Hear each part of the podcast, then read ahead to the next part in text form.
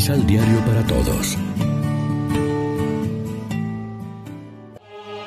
Proclamación del Santo Evangelio de nuestro Señor Jesucristo, según San Mateo.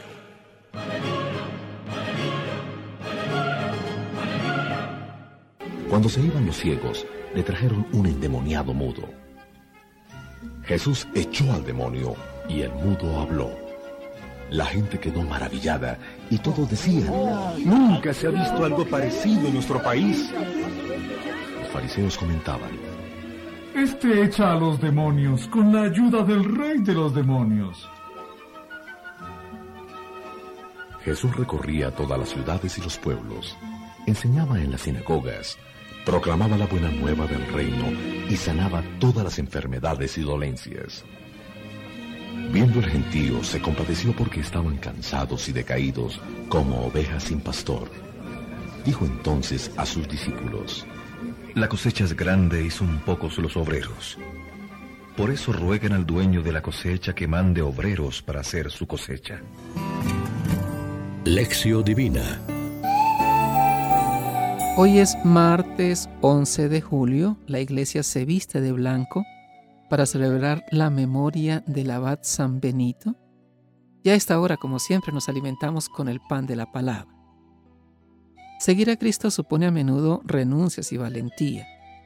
Él también tuvo que luchar y venció en el gran combate de la redención de la humanidad. Ahora nos hace partícipes de esa victoria, dándonos fuerzas en nuestras luchas de cada día de noche y solos y en la lucha, nuestra vida, un camino con frecuencia nada fácil. Pero como Jacob, eso nos ayuda a renovar la orientación de nuestras vidas apoyados en Dios. En él se dio una transformación de llamarse Jacob, el usurpador, pasó a ser Israel, fuerte con Dios, o Dios es fuerte. Pablo dice a sus cristianos que nuestra lucha no es contra los hombres, sino contra los dominadores de este mundo tenebroso, es decir, contra los espíritus del mal. Pero no tenemos en la Eucaristía el mejor alimento y la fuerza más eficaz para esta lucha. También ahora el mundo necesita la buena noticia de Jesús.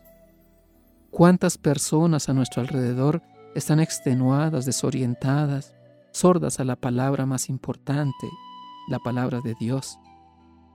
Si saliéramos de nuestro mundo y recorriéramos los caminos, nos daríamos cuenta como Jesús de las necesidades de la gente. No se puede decir que la mies es mucha y que muchos están como ovejas que no tienen pastor.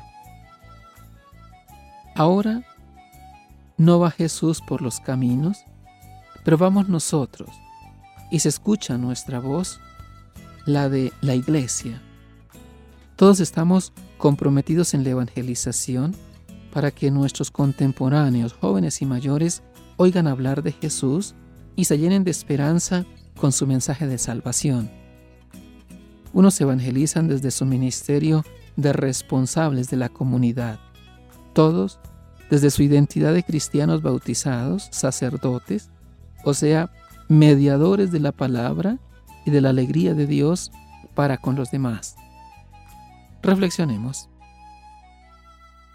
Reconocemos también hoy que la mies es mucha y que muchos están como ovejas que no tienen pastor. Oremos juntos. Señor Jesús, tú que nos llenas de paz porque tu yugo es llevadero y tu carga ligera. Ayúdanos a ser mansos y humildes de corazón. Amén. María, Reina de los Apóstoles, ruega por nosotros.